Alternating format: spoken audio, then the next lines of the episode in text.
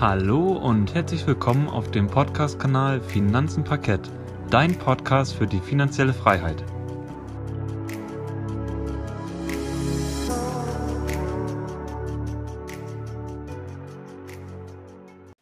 Schön, dass du wieder eingeschaltet hast zu deinem Podcast-Kanal Finanzen Parkett. Bevor ich jetzt auf die wichtigsten News dieser vergangenen Börsenwoche, also der KW 20 vom 17.05. bis zum 21.05. einsteige und berichte, möchte ich ganz kurz dich darüber informieren, dass Yannick diese Woche keine Zeit hat. Ich möchte mich auf diesem Wege einmal bei ihm bedanken, dass er letzte Woche für mich eingesprungen ist, also für mich Gerrit. Wie kommt es jetzt dazu, dass Yannick keine Zeit hat? Und zwar ist es so, bei ihm wird quasi vor der Haustür gebaut und daher ist ihm ist er abgeschnitten vom, vom Internet quasi.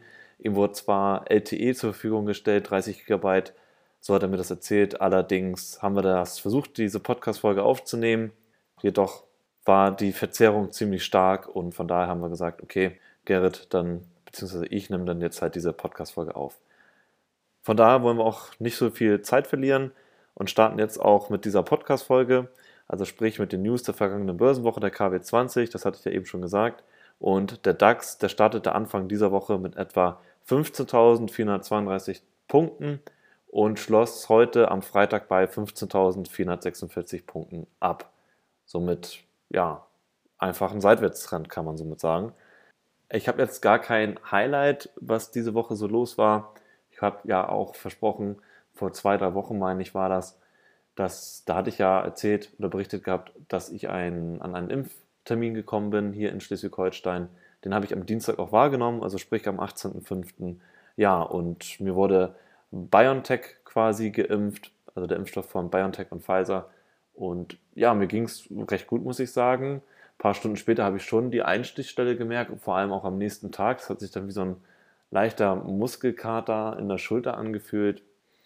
Das war dann aber auch nach weiteren 24 Stunden wieder weg. Und grundsätzlich ging es mir eigentlich sehr, sehr gut. Ich habe aber auch gehört, dass die zweite Impfung, also die Folgeimpfung, die ich dann Ende Juni habe, die soll dann wohl ein bisschen deutlicher zuschlagen, auch mit so typischen Krankheitssymptomen. Naja, bis dahin ist es noch ein bisschen, wie gesagt, die erste Impfung, die habe ich sehr, sehr gut vertragen, bis auf ganz leichte Schulterschmerzen in Form eines Muskelkaters. Ja, dann würde ich sagen, starten auch direkt durch mit dem Montag und da gab es sehr interessante Meldungen, zum Beispiel von oder unter anderem von ATT, Ryanair und Sanofi und GlaxoSmithKline. Ich würde sagen, fange ich mal mit der spannendsten an, wer das noch nicht gehört hat, von ATT. ATT ist ja ein US-Telekonzern und ATT fusioniert jetzt mit seinem Mediengeschäft mit dem Kabel- und Streaming-Anbieter Discovery die Medieninhalte, zudem halt auch die Sender, CNN und HBO, aber auch TLC gehören, die werden nun gebündelt und ja, mit der Fusion, mit der Fusionierung entsteht somit ein neuer Medienriese und natürlich auch zugleich ein sehr starker Konkurrent in der Zukunft für die Streamingdienste, zum Beispiel Netflix und Disney Plus. Und nach dem Umsatz wird das neue Unternehmen zum zweitgrößten Medienkonzern der Welt hinter Disney. Ich habe dazu auch noch mal ein paar Kennzahlen aufbereitet, was die Kunden angeht. Und zwar ist es so, dass halt das Streaming-Geschäft von HBO und HBO Max, das sind ja beides Töchter von AT&T, dass sie zusammen weltweit auf knapp 64 Millionen Kunden kommen. Zum Vergleich, Disney Plus kommt derzeit auf mehr als 100 Millionen Kunden und Netflix auf sogar 208 Millionen. Discovery TV erreicht aktuell in den USA 88, etwas mehr als 88 Millionen Haushalte. AT&T soll von dem Geschäft mit 43 Milliarden US-Dollar in Bar, Aktien sowie in Form von Schuldübernahmen profitieren und die Anteilseigner von AT&T, die sollen zudem eine Mehrheit von 71 Prozent an dieser neuen Firma bekommen. ATT möchte sich damit natürlich jetzt nun auch ja, neu aufstellen, muss ich das mal auf der Zunge zergehen lassen. Erst 2018 hatte das Unternehmen für 80 Milliarden US-Dollar Time Warner gekauft und in Warner Media umbenannt. Die Übernahme von Time Warner hatte auch dazu geführt, dass AT&T mit 155 Milliarden US-Dollar Schulden heute das mit am höchsten verschuldete US-Unternehmen außerhalb der Finanzbranche ist. Discovery betreibt nach eigenen Angaben Sender in über 220 Ländern, darunter zum Beispiel Eurosport. Am Montag war es auch so, dass daraufhin dann der Aktienkurs von ATT nach oben hin ausgebrochen ist, sage ich mal so. Aber ja, ich glaube, einen Tag später, meine ich, das war am Dienstag, dann halt demnach ist der Aktienkurs auch wieder stark eingebrochen, weil dann auch noch hinzukam, dass ATT die Dividende zukünftig ja, kürzen wird. Das war es an dieser Stelle auch dann schon zu ATT. Und ich fahre jetzt mit Ryanair fort. Das Ergebnis des abgelaufenen Geschäftsjahres 2020 bzw. 2021 von Ryanair beläuft sich auf minus, also nach Steuern, auf minus 815 Millionen Euro. Einen so heftigen Verlust hat Ryanair in seiner Geschichte noch nie verkraften müssen bzw. hinnehmen müssen, denn im Vorjahr hatte der Gewinn noch bei fast 650 Millionen Euro gelegen. Ryanair bekräftigte aber die Prognose, die sie ausgesprochen haben, dass halt die Passagierzahlen im laufenden Geschäftsjahr voraussichtlich am unteren Ende einer Spanne von 80 bis 120 Millionen liegen werden. Und im Quartal von April bis Juni diesen Jahres erwartet Ryanair 5 bis 6 Millionen Fluggäste beziehungsweise im Geschäftsjahr bis Ende März beförderte das Unternehmen 27,5 Millionen Passagiere und das entspricht einem satten Minus von mehr als 80 Prozent verglichen mit dem Vorjahr. Aber damit sollte sich jetzt auch langsam, ja, der Tiefpunkt, der sollte langsam erreicht sein, weil Ryanair gesagt hat, dass auch langsam die Buchungen wieder anziehen oder deutlich anziehen. Und ja, somit hat quasi die Erholung jetzt so nach und nach begonnen. Und nach 500.000 Buchungen pro Woche Anfang April liege die Zahl jetzt bereits sogar schon wieder bei 1,5 Millionen Buchungen. Und dann komme ich noch zur letzten Meldung an, am Montag von Sanofi und GSK, also sprich GlaxoSmithKline.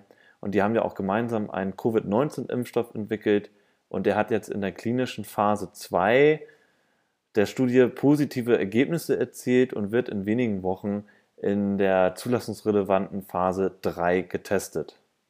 Der Impfstoff von den beiden Unternehmen habe in allen an der Studie beteiligten Altersgruppen in hohem Maße Reaktionen neutralisierender Antikörper gezeigt, die halt dem Niveau einer natürlichen Infektion vergleichbar seien. Bei der anstehenden Phase 3 soll die Wirksamkeit von zwei Impfstoffformulierungen an mehr als 35.000 Erwachsenen aus vielen verschiedenen Ländern untersucht werden. Eingeschlossen seien Virusvarianten aus Wuhan und Südafrika.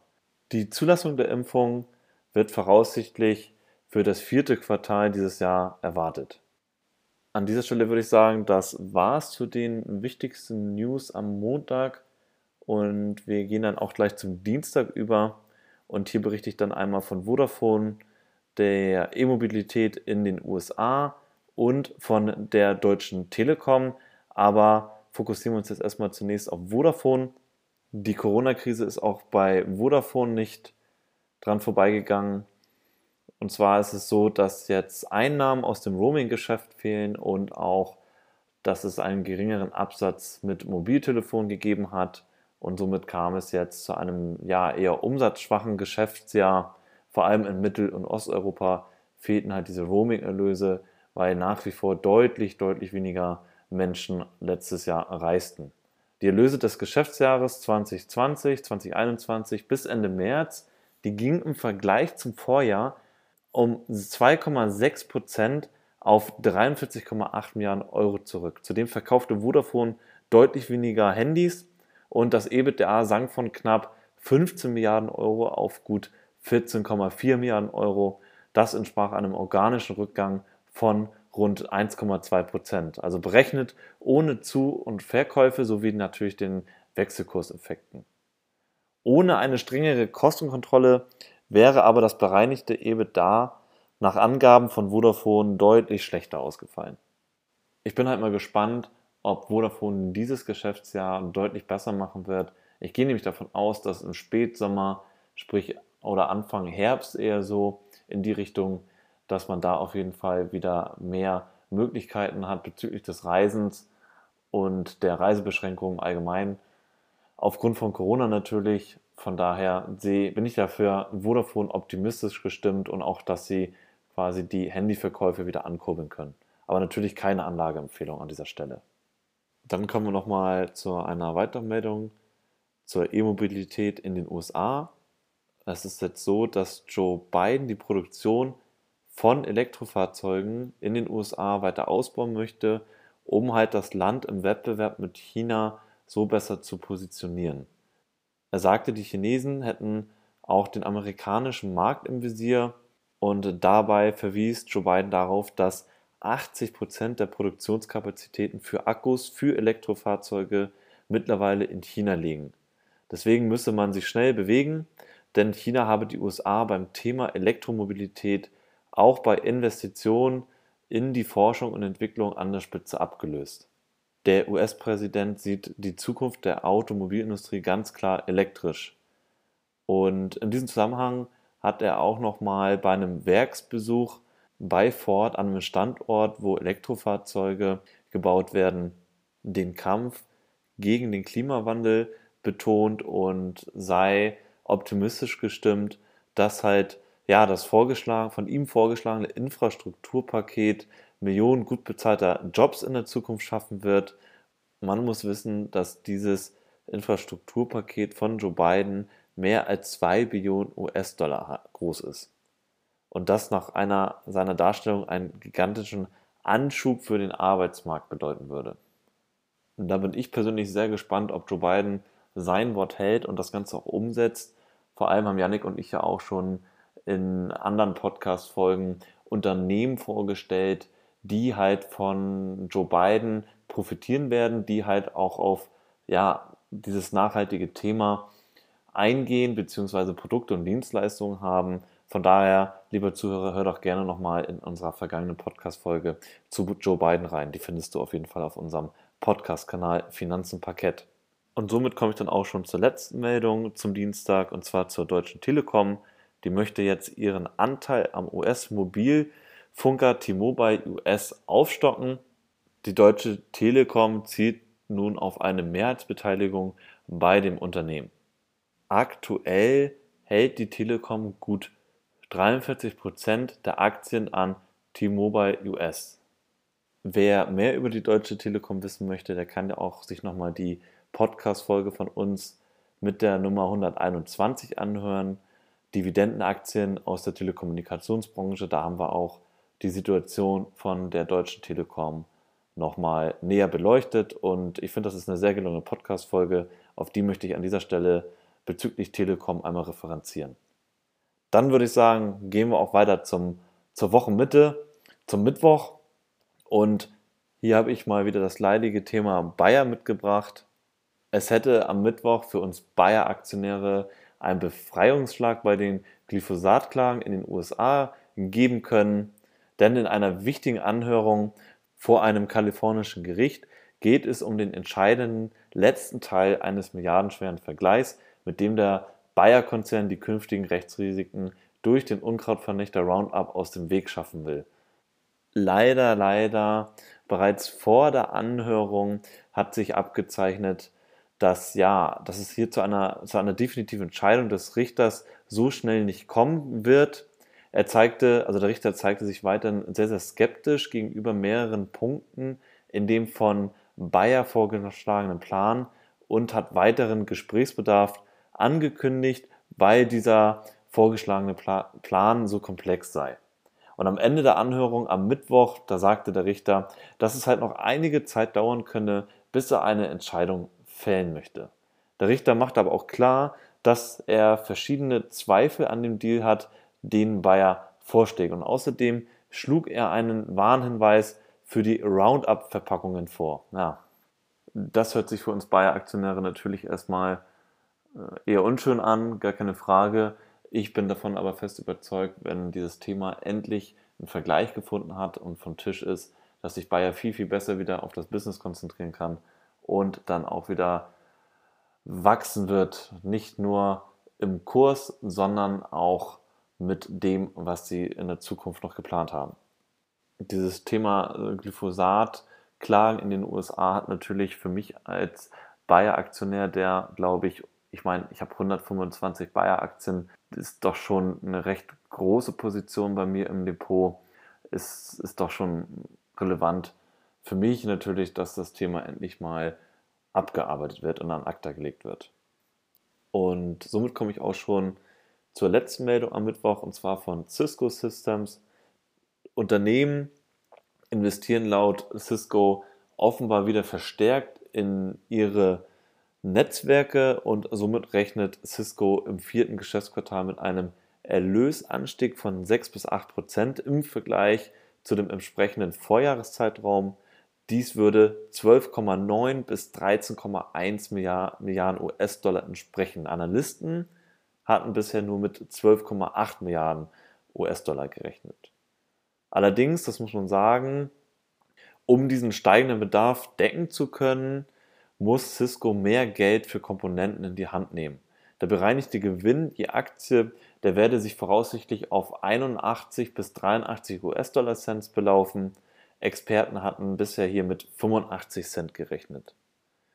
Insbesondere bei Halbleiter, da ist es natürlich so, dass die Lieferketten stark unter Druck stehen, was dann auch wiederum zu einer Preissteigerung führen kann. Und das haben wir auch schon öfters berichtet, der Janik und ich in unseren vergangenen Börsentalks. Der Halbleitermarkt weltweit ist stark unter Druck und abgegriffen. Und darunter leidet halt auch nicht nur Cisco, sondern auch die anderen Branchen, wie zum Beispiel die Automobilindustrie. Im dritten Geschäftsquartal hatte Cisco den Umsatz um 7% auf 12,8 Milliarden Dollar steigern können und der Gewinn, der legte unterm Strich um 3% auf 2,9 Milliarden US-Dollar zu. Und somit kommen wir auch zum Donnerstag. Die Podcast-Folge soll ja auch nachher hier im Endeffekt nicht den Rahmen sprengen, was die News anbelangt. Und am Donnerstag gab es wirklich sehr, sehr erfreuliche Nachrichten, vor allem für das schwedische Hafergetränkeherstellerunternehmen Oatly. Das ist nämlich bei seinem Börsengang, bei seinem Börsendebüt an der New Yorker Nasdaq auf starkes Anlegerinteresse gestoßen und der erste Kurs der Aktie, der lag am Donnerstag bei gut 22 US-Dollar, was ein Aufschlag von rund 30 Prozent gegenüber dem Ausgabepreis entsprach. Beim Gang an die Börse erlöste das Unternehmen 1,4 Milliarden US-Dollar oder umgerechnet 1,2 Milliarden Euro und wurde dabei von den Investoren mit insgesamt rund 10 Milliarden US-Dollar bewertet. Ich denke mal, dem einen oder anderen ist Oatly recht gut bekannt. Zumindest gibt es in meinem Rewe diverse Produkte von diesem Unternehmen. Unter anderem so ein, Haferdrink Deluxe, aber auch so ein Haferdrink Classic oder die, die Fettar der fettarme Biogenuss quasi ähm, in Form eines Haferdrinks. Dann hat man Rewe auch ja, ähm, so fettige, sage ich mal, äh, so Kaffeegetränke, so ähnlich wie, wie Starbucks halt auch. So fettige Kaffeeprodukte aus dem Kühlregal, die man sofort trinken kann. Aber auch verschiedene Aufstriche hat das Unternehmen mittlerweile. Die sind so verschiedenfarbig bunt, finde ich eigentlich ganz cool. Und das ist natürlich alles vegan. Also äh, so, so, ein Aufstrich mit Gartenkräutern oder, oder Basilikum und Tomate, wenn ich mich nicht recht, wenn ich mich recht erinnere. All sowas bieten die halt an, aber auch zum Beispiel so, so Creme Fraiche in die Richtung und sowas. Zum Unternehmen selbst. Oatly wurde 1994 gegründet und hat seinen Hauptsitz in Malmö. Das Unternehmen mischt schon seit mehreren Jahren den US-Markt auf und ja, mit einem eher haferbasierten, sag ich mal so, Ansatz profitiert halt das Unternehmen stark vom Trend zu, zu nachhaltiger und veganer Ernährung und hat sich natürlich auch, ja, wie eben auch schon gesagt, bei uns Kaffeetrinkern zu einer sehr beliebten Alternative entwickelt. Das Unternehmen Oatly selbst kooperiert mittlerweile mit, auch mit Starbucks und ja, wie gesagt, neben den ganzen anderen Produkten, die ich eben erwähnt hatte, bietet es auch anscheinend weitere Eiscreme-Produkte an. Das, das wusste ich aber auch nicht. Das ist jetzt auch neu. Da habe ich so ein bisschen recherchiert. Um den Donnerstag jetzt abschließen zu können, komme ich auch noch zur BASF. Der Konzern hat nämlich mit dem chinesischen Unternehmen Shanshan ein Joint Venture gegründet, um die internationale Präsenz und Position im Geschäft mit Batteriematerialien zu stärken. Ziel von diesem Gemeinschaftsunternehmen ist es nun, in China sogenannte Kathodenmaterialien und deren Vorprodukte herzustellen. Die BASF wird 51% an dem Joint Venture, also an den Anteilen halten und Shanshan 49%. Da sieht man auch hier mal wieder, wie wichtig auch dieser Eintritt in den chinesischen Markt über so einen Joint Venture halt ist. Damit möchte ich den Donnerstag abschließen und komme an dieser Stelle zum Freitag. Ähm, hier ist wieder der fehlende Chipmangel im Fokus und diesmal berichte ich von Audi. Die müssen jetzt auch erneut die Produktion in Ingolstadt und Neckarsulm einschränken und mehr als 10.000 Mitarbeiter in Kurzarbeit schicken. Voraussichtlich bis Ende Mai stehen im Stammwerk Ingolstadt bereits zwei Linien, auf denen halt der A3, A4 und A5 produziert wird. In Neckarsulm hingegen werden nächste Woche die Bänder für mehrere Modelle gestoppt. Wie es im Juni weitergehe, das sei laut Audi aber noch offen. Wegen dieser Engpässe bezüglich der Halbleiter musste Audi halt bereits auch in den vergangenen Monaten diverse Schichten streichen, sagen wir es mal so, und Kurzarbeit fahren. Ja, diese Meldung zeigt einfach erneut, dass die Kapazitäten komplett ausgeschöpft sind bei den Halbleiter, also bei den Herstellern für diese Halbleiter und dass es hier extrem zu Lieferengpässen kommt. Und da kann ich auch nur von meiner Arbeit berichten. Wir haben quasi eine Anlage zugekauft gehabt und ja, ich sag mal so, bis auf alle Teile, also das, die Anlage ist vorhanden, leider fehlen halt diverse LEDs und somit ist dann die Anlage nach wie vor nicht einsatzbereit und es kommt halt, ja, oder es wird voraussichtlich zu einem Verzug kommen, bis wir hier die Anlage, sag ich mal, qualifiziert haben. Dann habe ich auch noch eine Nachricht zum Bitcoin mitgebracht vom Freitag. Die US-Regierung treibt jetzt nun ihre Offensive zur Regulierung von Kryptowährungen weiter voran und so möchte das Finanzministerium der US-Steuerbehörde mehr Befugnisse geben, wenn es um Transaktionen in Kryptowährungen geht. Schon jetzt seien nämlich Zahlungen mit Bitcoin und anderen Kryptowährungen zum Teil schwer nachzuverfolgen und es könnten daher illegale Aktivitäten oder es kann aktiv illegale Aktivitäten erleichtern, darunter auch zum Beispiel die Steuerhinterziehung. Da hat natürlich so eine Regierung äh, ein Dorn im Auge. Unternehmen und Kryptobörsen sollen automatisch melden, wenn ein Kunde Transaktionen von über 10.000 Dollar oder mehr eingeht. Und damit würden halt für Bitcoin und den anderen Kryptowährungen die gleichen Regeln gelten wie für Bargeld. Man muss wissen, das ist nur ein kleiner Teil an Kunden, der mit Kryptowährung bezahlt, aber die Kryptotransaktion wird halt in den kommenden zehn Jahren vermutlich deutlich an Bedeutung gewinnen. Nun möchte ich auch zu einer letzten wichtigen Meldung kommen.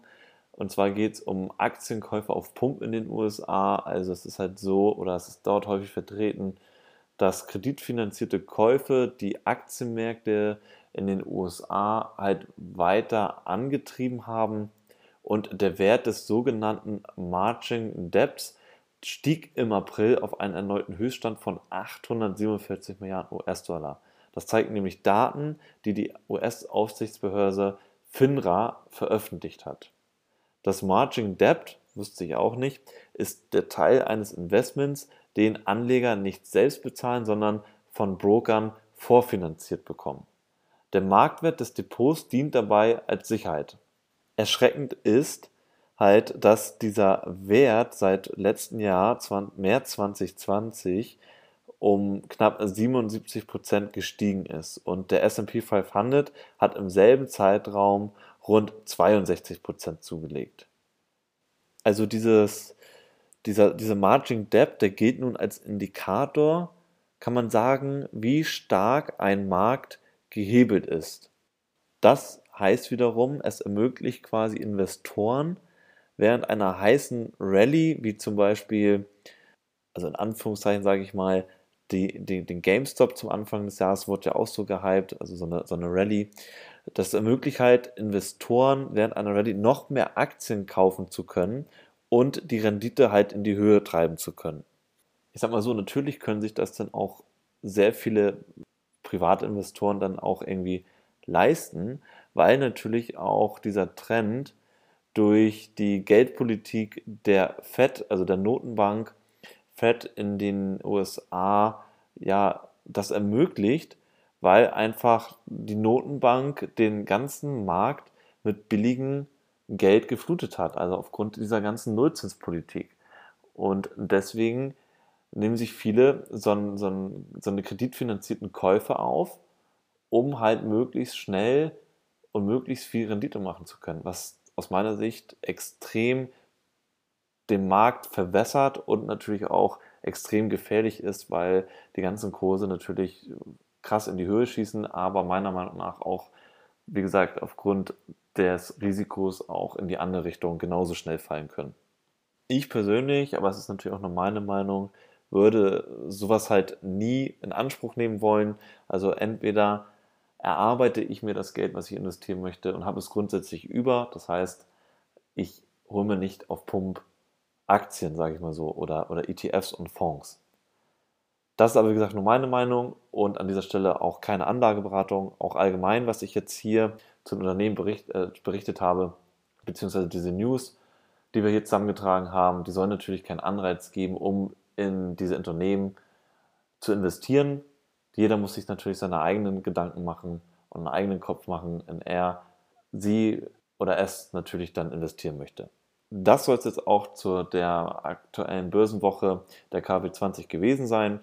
Ich hoffe, dir hat die Podcast-Folge gefallen und vielen Dank fürs Zuhören an dieser Stelle auch nochmal.